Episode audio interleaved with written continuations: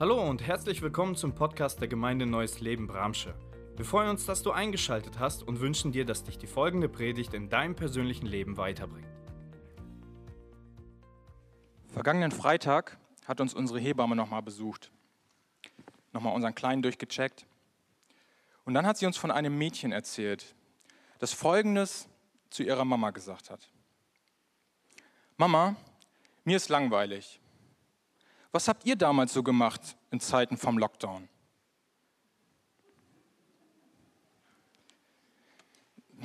Was die Mama darauf geantwortet hat, ist nicht überliefert, keine Ahnung.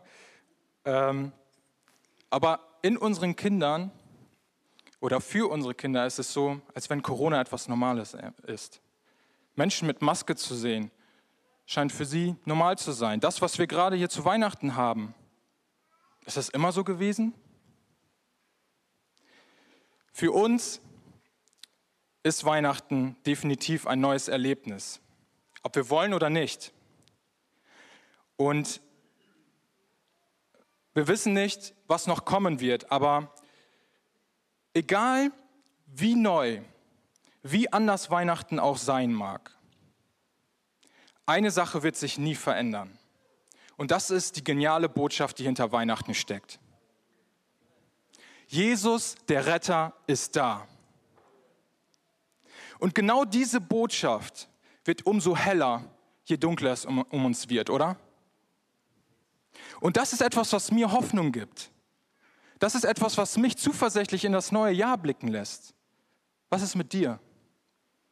Hast du diese Hoffnung in Jesus Christus, in dieser genialen Weihnachtsbotschaft, die wir jetzt Woche für Woche hören dürfen, die wir feiern dürfen? Ich will dich mit hineinnehmen in den Predigtext für den heutigen Morgen. Den finden wir in Lukas 2, die Verse 8 bis 20. Und ich will dich einladen, dazu aufzustehen, wenn du kannst, um einfach auszudrücken, dass wir dieses Wort, das wir jetzt hören, wertschätzen. In dieser Nacht bewachten draußen auf den Feldern vor Bethlehem einige Hirten ihre Herden. Plötzlich trat ein Engel des Herrn zu ihnen und die Herrlichkeit des Herrn umstrahlte sie. Die Hirten erschraken sehr, aber der Engel sagte, fürchtet euch nicht. Ich verkündige euch eine Botschaft, die das ganze Volk mit großer Freude erfüllen wird. Heute ist für euch in der Stadt, in der schon David geboren wurde, der versprochene Retter zur Welt gekommen. Es ist Christus, der Herr. Und daran werdet ihr ihn erkennen. Das Kind liegt in Windeln gewickelt, in einer Futterkrippe. Auf einmal waren sie von unzähligen Engeln umgeben, die Gott lobten. Ehre sei Gott im Himmel, denn er bringt der Welt Frieden und wendet sich den Menschen in Liebe zu. Nachdem die Engel in den Himmel zurückgekehrt waren, beschlossen die Hirten, kommt, wir gehen nach Bethlehem, wir wollen sehen, was dort geschehen ist und was der Herr uns verkünden ließ. Sie machten sich sofort auf den Weg und fanden Maria und Josef und das Kind, das in der Futterkrippe lag. Als sie es sahen, erzählten die Hirten, was ihnen der Engel über das Kind gesagt hatte. Und alle, die ihren Bericht hörten, waren darüber erstaunt.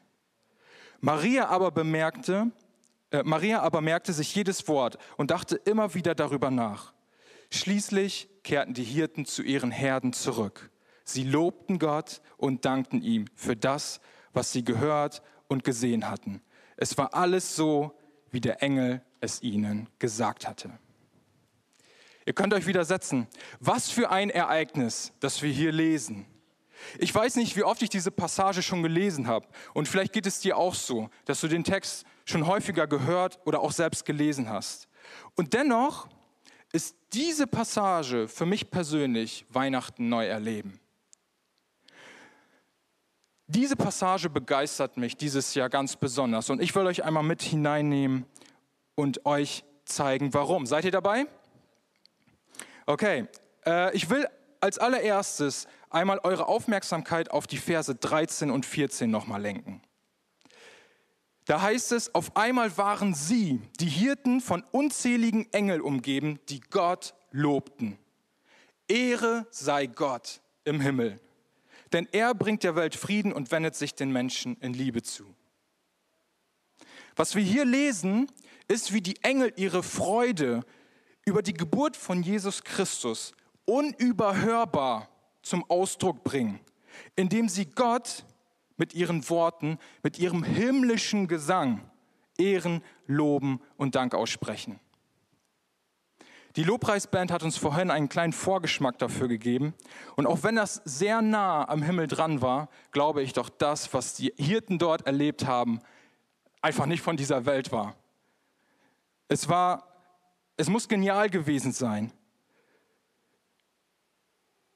Das, was die Engel uns hier verdeutlichen, das nennt die Bibel Anbetung. Und genau darum soll es heute Morgen gehen, Anbetung. Ich weiß nicht, was dir durch den Kopf geht, wenn du über dieses Wort nachdenkst. Vielleicht ist Anbetung für dich das, was wir hier gerade gemacht haben, Musik, Gesang. Vielleicht ist für dich Anbetung aber noch mehr, Hände ausstrecken, ja, Hände heben. Vielleicht ist Anbetung für dich aber sogar auf die Knie gehen. Ja, das alles gehört zur Anbetung dazu.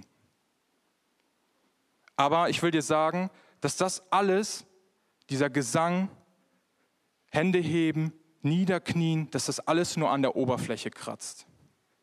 Es ist nur die Spitze des Eisberges, denn Anbetung ist so viel mehr. Anbetung ist mehr als dieser Musikstil oder diese Körperhaltung. Ich habe für mich diese Definition, äh, Definition aufgeschrieben. Anbetung ist ein ausdrucksstarker Lebensstil, der aus einer inneren Glaubenshaltung kommt. Anbetung heißt also, dass wir in unserem Inneren an Jesus Christus glauben und ihm von ganzem Herzen vertrauen. Und das mit unserem Leben, mit unserem Denken, Reden, Handeln, mit unserem ganzen Sein zum Ausdruck bringen. Schön und gut, aber wie schaffen wir das? Dieses von innen nach außen auf unser Leben zu übertragen. Ich habe einmal drei Punkte für euch heute Morgen, mit denen wir in ein anbetendes Leben, ein Gott anbetendes Leben kommen können. Der erste Punkt ist, erkenne Jesus in seinem göttlichen Wesen. Lass mich diesen Punkt einmal von dem, anhand des Bibeltextes, den wir gerade gelesen haben, nochmal erklären. Bevor die Engel im himmlischen Lobgesang ausgebrochen sind, zeigen sie uns mit folgender Aussage den Kern, den Auslöser für wahre Anbetung. Das finden wir in Vers 10 und 11. Aber der Engel sagte, fürchtet euch nicht, ich verkünde eine Botschaft, die das ganze Volk mit großer Freude erfüllen wird. Heute ist für euch in der Stadt, äh, in der Stadt, in der schon David geboren wurde, der versprochene Retter zur Welt gekommen. Es ist Christus, der Herr. Zu erkennen, wer Jesus selbst ist, führt uns in einen anbetenden Lebensstil. Die Engel sagen es uns. Jesus ist der versprochene Retter. Jesus ist nicht auf diese Welt gekommen, um Retter zu werden. Jesus ist auf diese Welt gekommen, um Retter zu sein. Amen. Das ist ein Unterschied. Jesus ist der Gesalbte. Jesus ist der Herr und König. Er ist der gebrachte Frieden und die Liebe, die sich uns Menschen zuwendet. Jesus ist die Offenbarung Gottes. Das, wer Jesus ist, nicht das, was er tut, ist in allererster Linie der Fokus, den wir in unserer Anbetung haben sollten und auch der Grund, warum du und ich anbeten sollten. Die Bibel unterstreicht das in Psalm 86, Vers 9. Du hast alle Völker geschaffen. Sie werden zu dir kommen und dich anbeten. Sie werden deinen Namen rühmen und ehren. Der Name steht in der Bibel mehr noch als heute in unserer Zeit für die Identität einer Person, für das Wesen einer Person. Gott in seinem heiligen und herrlichen Wesen ist es dem Ehre und Anbetung gebührt, indem wir voller Staunen und Bewunderung zu ihm kommen und uns über ihn äußern, ihn mit unseren Worten groß machen. Gottes Wort geht sogar noch weiter. Offenbarung 4, Vers 11. Dich, unseren Herrn und Gott, beten wir an. Du alleine bist würdig, Ehre und Ruhm zu empfangen und für deine Macht gepriesen zu werden. Gott ist sogar der Einzige, der es würdig ist, dass wir voller Verehrung und Wertschätzung uns vor ihm mit unserem Leben beugen. Kannst du dazu Amen sagen? Wie schaffen wir es, dieses anbetungswürdige Wesen zu erkennen, diesem großen Gott zu begegnen? Die Bibel hilft uns da auf die Sprünge in Psalm 46, Vers 11a.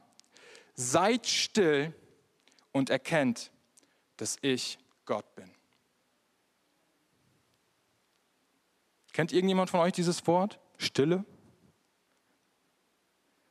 Wir leben in einer Zeit, ich merke das selber auch bei mir, wo dieses Wort immer mehr zu einem Fremdwort wird.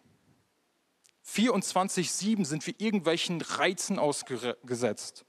Ja, die Medien haben uns manchmal so im Griff, dass wir irgendwann einfach nur noch erschöpft ins Bett fallen. Aber ich glaube, und die Bibel sagt es uns hier, dass wir es dringend wieder lernen müssen, still zu werden vor Gott. Denn Jesus selbst ist in dieser Stille zu finden. Die Hirten waren außerhalb des Dorfes, sagt uns der Bibeltext. Sie waren außerhalb des ganzen, ja, äh, drumherum, des ganzen Alltags. Sie waren außerhalb in der Stille. Jesus möchte dir auch in dieser Stille begegnen. Er möchte, dass du ruhig wirst vor ihm und deine Aufmerksamkeit ganz alleine ihm gehört. Du und ich brauchen es, jeden Tag still zu werden, dass wir Gott erkennen können, wer er tatsächlich in seinem Wesen ist. Und wenn wir erkennen und uns bewusst machen, wer Gott ist, ihm Zeit geben, ihm einräumen, dass er an unserer Seite sein darf. Wenn wir uns in dieser Stille ausstrecken nach ihm, dann können wir ihn ganz persönlich begegnen und voller Ehrfurcht und voller Anbetung unser Leben ihm niederlegen. Matt Redman, ein englischer Lobpreisleiter, fasst es ganz gut zusammen. Er sagt, wenn wir unser Angesicht nach oben auf die Herrlichkeit Gottes ausrichten, stellen wir fest, wie sich unser Angesicht in Anbetung nach unten neigt. Wenn wir dem Wesen Gottes, offenbart durch seinen Sohn Jesus Christus, in unserer Stille begegnen, dann wird unsere einzige mögliche, angemessene und würdige Reaktion darauf wahre Anbetung sein.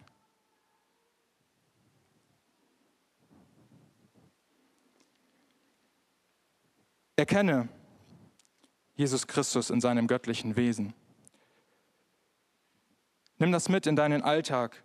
Lass es nicht hier in diesem Gottesdienst, sondern lass es wirklich in deinen Alltag hineinhallen. Diese Wahrheit, erkenne Jesus Christus als den äh, Sohn Gottes. Der zweite Punkt, der dir helfen soll, in einen anbetenden Glaubensstil zu leben, ist, ernenne Jesus zu deiner persönlichen Nummer eins. Der Job eines Hirten ist es dafür zu sorgen, dass kein Schaf seiner Herde verloren geht oder zu Schaden bzw. getötet wird.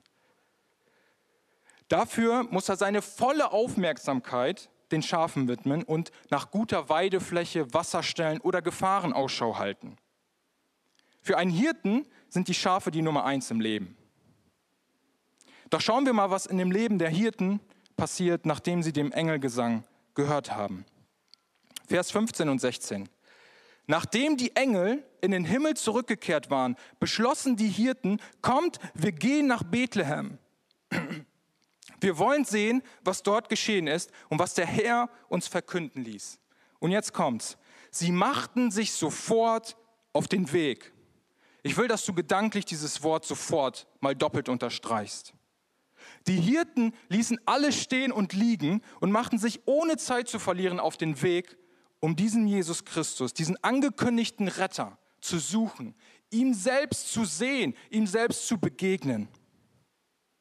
Für die Hirten gab es ab diesem Moment nichts wichtiger als Jesus Christus in dieser Krippe dort zu finden. Die Hirten hatten eine Nummer eins, neue Nummer eins. Die Schafe wurden verdrängt. Es war Jesus. Vielleicht bringt dich dieser Punkt zum Nachdenken. Vielleicht versuchst du gerade herauszufinden, wo Jesus in deiner Prioritätenliste steht. Vielleicht auch nicht. Dann werde ich dich einladen, das mal zu tun. Ist er in der Top 3? Ist er in der Top 10? Oder ist er vielleicht irgend so eine kleine Randnotiz auf dem Rückzettel, auf der Rückseite dieses Prioritätenzettels? Wisst ihr, ich predige gerade auch so ein bisschen zu mir selbst, weil ähm, ich habe mich selber dabei erwischt, wie Jesus ganz oft nicht meine Nummer eins war, sondern vielleicht irgendwo in den Top Ten. Ich habe vor einem Jahr ähm, bei WhatsApp einen Chat erstellt, den habe ich Gott genannt. Einfach weil ich gemerkt habe, okay, ich beschäftige mich viel mit meinem Handy, dienstmäßig, privat. Und ich dachte, so kann ich Gott so ein bisschen Raum geben in dieser, in dieser Geschichte, in dieser Mediengeschichte. Und wollte das so ein bisschen zu meinem digitalen Gebetsbuch machen, dass ich ihm schreiben kann, wenn ich Fragen habe oder wofür ich ihm dankbar bin. Und ich habe ganz schnell gemerkt, die ersten Tage ging das noch gut, aber dann haben sich über diesen Chat immer mehr andere Chats drüber gestellt. Dienst, Familie, private Sachen. Und dieser Chat ist immer weiter nach unten gewandert. Immer weiter. So weit, dass ich irgendwann keine Lust mehr hatte zu scrollen, weil das so lange gedauert hat und ich oben einfach in der Suchfunktion Gott eingetippt habe. Und es ging sogar noch weiter. Irgendwann habe ich nicht mehr wirklich das als Gebetschat genutzt, sondern ich habe dann einfach so Dienstsachen da reingepackt. Predigten als PDF oder irgendwelche Sachen, an die ich denken muss. Ich habe Gott vollkommen in diesem Bereich meine Priorität genommen und sie anderen Dingen gegeben. Wie ist das bei dir? Ich will dich wirklich einladen, das mal zu hinterfragen. Warum ist das denn so wichtig, diese Prioritätsfrage zu klären in Bezug auf dieses Thema Anbetung? Egal, was deine Priorität ist, egal, was deine Nummer eins ist in deinem Leben, es bestimmt dein Denken. Es bestimmt dein Verhalten, dein Reden, deine Gewohnheiten. Es bestimmt dein ganzes Leben. Das kann ein Hobby sein. Bei mir war das lange Zeit Fußball. Ich habe über Fußball geredet, ich habe Fußball gespielt, ich habe Fußball geguckt, ich habe Dinge für Fußball vernachlässigt. Ja, auch eine ganze Zeit lang habe ich gesagt, nee, Gottesdienst ist mir nicht so wichtig. Wir haben Sonntag ein Spiel, da gehe ich hin. Das war meine Priorität und es bestimmte mein Leben. Das kann eine Person sein, als ich meine Frau kennengelernt habe, dann war sie meine Priorität. Alles andere war auf einmal unwichtiger. Ich habe über sie geredet mit ihr und über an, mit anderen. Ich habe äh, über sie nachgedacht. Ich habe mir Dinge für sie überlegt. Ich habe Termine sausen lassen, nur damit ich bei ihr sein konnte. Versteht ihr? Das, was unsere Priorität ist, das bestimmt auch unser Leben. Es gibt noch so viele andere Dinge, die das sein können. Geld, es kann dein Aussehen sein, es kann deine Karriere sein. Aber all diese Dinge, die sorgen dafür, dass du in deinen Verhaltensgewohnheiten und in deinem Denkmuster bestimmt wirst. Und alles andere hat sich diesem dann unterzuordnen. Und diese Unterordnung, das ist eigentlich die Bedeutung oder das ist das, was die Bibel Anbetung nennt. Ihr seht also, wir können auch andere Dinge anbeten, die nicht Gott sind. Aber die Bibel will uns da immer wieder neu Orientierung schenken. Und ich lade dich auch ein, dass du das zulässt, dass die Bibel dich immer wieder neu ausrichtet in dieser Frage. Im Psalm 95, Vers 6 heißt es, kommt, wir wollen ihn anbeten und uns vor ihm beugen. Lasst uns niederknien vor dem Herrn, unseren Schöpfer. Und im Psalm 118, Vers 28 dann nochmal, du bist mein Gott. Dir will ich danken, mein Gott, dich alleine will ich ehren. Mache Gott zu deiner Priorität. Gib Jesus den Ehrenplatz in deinem Leben, der sich alles andere unterzuordnen hat. Denn damit betest du ihn an. Sein Wille soll geschehen, nicht ähm, meiner oder deiner. Das ist ein Lebensstil, der Gott ehrt, der ihn groß macht, der zum Ausdruck bringt, dass Jesus das Wertvollste ist in deinem Leben. Und auch hier, das ist wieder etwas, was wir jeden Tag neu machen müssen. Das ist je, etwas, was wir jeden Tag wieder neu über unser Leben aussprechen müssen. Jesus zu, einzuladen und zu sagen, Jesus, setz dich auf den Thron meines Lebens. Regiere in mir, regiere in meinem Denken, in meinem Verhalten, regiere in meinem Alltag, in meiner Freizeit. Warum? Weil dieser erste Platz so stark umkämpft ist. Es gibt so viele Dinge, die einfach den Anspruch auf diesen Thron erheben. Aber nur einer ist es würdig, auf diesem Thron zu sitzen, und das ist Jesus Christus. Manchmal sind es sogar Ängste, die sich auf den Thron setzen wollen und dein Verhalten bestimmen wollen. Dafür sorgen wollen, dass du Dinge tust oder nicht tust. Und auch das erkennen wir wieder bei den Hirten. Ähm, denn es heißt, sie haben sich sehr erschrocken. Und die Engel sagen, fürchtet euch nicht. Und die Hirten haben das geglaubt, haben das angenommen und haben gesagt, okay, ich setze die Furcht nicht an erster Stelle, sondern ich setze Jesus, diesen Retter, an erster Stelle. Und die menschliche Furcht musste einer göttlichen Ehrfurcht weichen. Mache Gott jeden Tag zu deiner Nummer eins. Das ist mein Appell heute an dich. Ich bin jetzt seit dreieinhalb Monaten glücklicher, überglücklicher Vater. Und wisst ihr, manchmal, wenn ich meinen Sohn so in dem Arm halte, äh, ihn einfach beobachte oder Fläschchen gebe oder was auch immer, dann, dann tut sich etwas in mir. Da, da regt sich etwas, da, es passiert etwas. Kennt ihr das? Kennt das jemand? Das ist so ein geniales Gefühl. Und wisst ihr, es ist oft so, dass ich dieses Gefühl nicht hier drin lassen kann, sondern dass es einfach raus muss. Und dann nehme ich den Kleinen und knutsch den ab und knuddel den und ja, mach die wildesten Sachen mit dem. Manchmal gefällt ihm das nicht, manchmal nicht. Ähm, aber wisst ihr, was ich mit diesem Punkt eigentlich sagen möchte? Das ist auch etwas, was Anbetung ist. Anbetung findet seinen Ursprung in unserem Inneren. Die Punkte, die wir gerade genannt haben, dieses Erkennen, dieses Ernennen, das sind Dinge, die in unserem Herzen passieren. Aber diese Dinge wollen raus. Sie müssen zum Ausdruck gebracht werden. Auch bei den Hirten war es so. Lukas 2, Vers 17. Als sie es sahen, das Kind, erzählten die Hirten, was ihnen der Engel über das Kind gesagt hatte.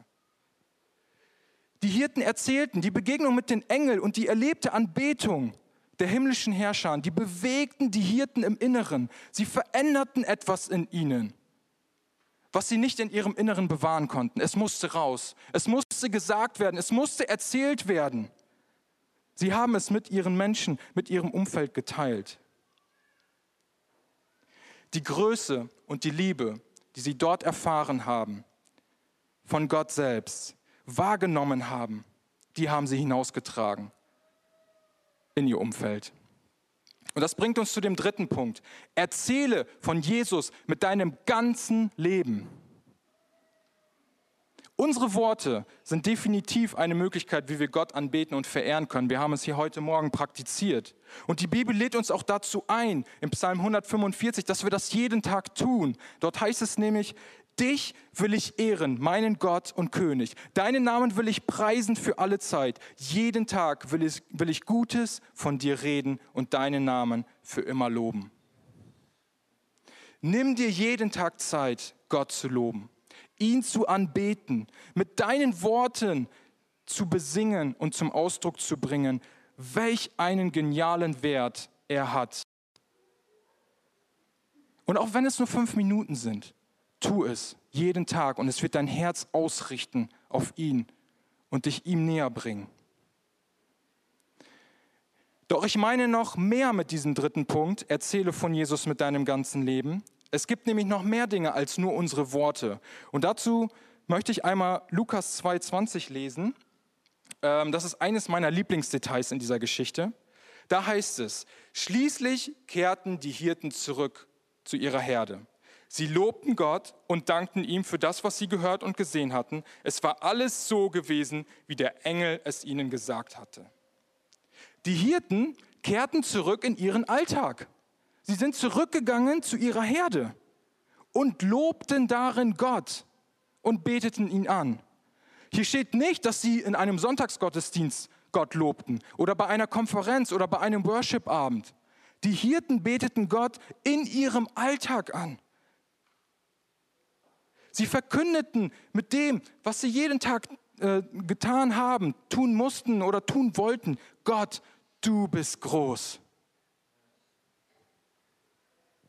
Und dazu lädt die Bibel uns auch ein, dass wir in unserem Alltag, weil er es würdig ist, egal was wir tun, diese Anbetung, diese Wertschätzung, diese Hochachtung vor Gott zum Ausdruck bringen. Das Schöne an so einem anbetungsvollen Leben ist, dass es sich in individuellsten, unterschiedlichsten Formen ausdrücken kann. Als ich über diesen Punkt nachgedacht habe, da musste ich an etwas denken, was meine Frau vor zwei bis drei Jahren angefangen hat. Sie hat so kleine Armbänder gebastelt. Makramee heißt das, glaube ich. Und ähm, in diese Armbänder hat sie immer Wörter geknüpft mit so kleinen Perlenbuchstaben. Dieses Wort, das konnte sich die Person aussuchen oder Karin hat ein Wort gewählt, meine Frau, ja. Und ähm, das Geniale einfach an dieser Freizeitbeschäftigung, die sie hatte, war nicht, dass sie den Leuten ein Geschenk gemacht hat, sondern bevor sie dieses Geschenk überreicht hat, hat sie für jede einzelne Person gebetet, sie gesegnet. Sie hat in dieses Hobby Gott mit hineingenommen und hat ihn damit geehrt. Sie hat ihm Raum gegeben, dass er durch diese, diese Alltagsbeschäftigung ja fast schon, dass er da ähm, Ehre bekommt und dass er dadurch wirken kann an den Menschen, die sie beschenkt. Sie hat sich ihm zugewandt. Und genau dazu möchte uns auch die Bibel einladen. Matthäus 5, 16. Genauso soll euer Licht vor allen Menschen leuchten. Dann werden sie eure guten Taten sehen und euren Vater im Himmel preisen. Das Licht, das in deinem Alltag leuchten möchte, ist Jesus Christus. Sein Licht ist das, was da, wo du gerade stehst, in deinem Alltag, auf deiner Arbeit, in deiner Klasse, in deiner Familie, in deiner Freizeit leuchten will für die Menschen, damit sie ihn erkennen. Es muss keine, kein Armband sein. Du kannst Gott mit dem Musikinstrument ehren, das du gerade vielleicht erlernst oder spielst. Du kannst Gott mit deinen Finanzen ehren, indem du gibst, was du hast. Und du kannst Gott sogar damit ehren, indem du verzichtest. Ich musste da ähm, daran denken, dass es in meinem Leben auch oft, und ich habe das auch von anderen gehört, Situationen gibt, wo man sich vielleicht eine Serie anschaut oder einen Film und man merkt, okay, da sind gerade nicht so gute Inhalte. Wer von euch würde diesen Film ausmachen? Diese Serie aufhören zu gucken? Sehr gut, einige sind dabei. Aber ich kenne auch viele, die es einfach durchziehen Gott zu ehren heißt auch manchmal auf Dinge zu verzichten, ihm zu erlauben, dass er Nein sagt. Das ist etwas, was Gott ehrt, weil sein Wille dann über deinem steht, dein Wollen äh, steht. Suche also in deinem Alltag deine Möglichkeiten, deinen Gott zu ehren. Und wenn wir das tun, dann passiert etwas in unserem Umfeld. Genauso wie die Engel Gott angebetet haben, haben die Hirten angefangen, auch selber zu Anbetern zu werden. Anbetung heißt also, dem Wirken Gottes Raum zur Entfaltung zu geben. Ein Wirken, das einen Unterschied für dich und dein Umfeld machen möchte. Ein Wirken, das zu Veränderung führt. Ein Wirken, das in einen Glauben, ein Vertrauen und ein Leben mit Jesus Christus führt. Glaube als Lebensstil, das ist heute eigentlich unser Thema. Ich will das einmal in den Kontext dieser Punkte jetzt bringen, die ich genannt habe, als Zusammenfassung. Gott zu glauben heißt ihn als vertrauenswürdige und anbetungswürdiges Wesen zu erkennen. Erkenne Jesus in seinem göttlichen Wesen. Diese Erkenntnis wird dich in Anbetung führen.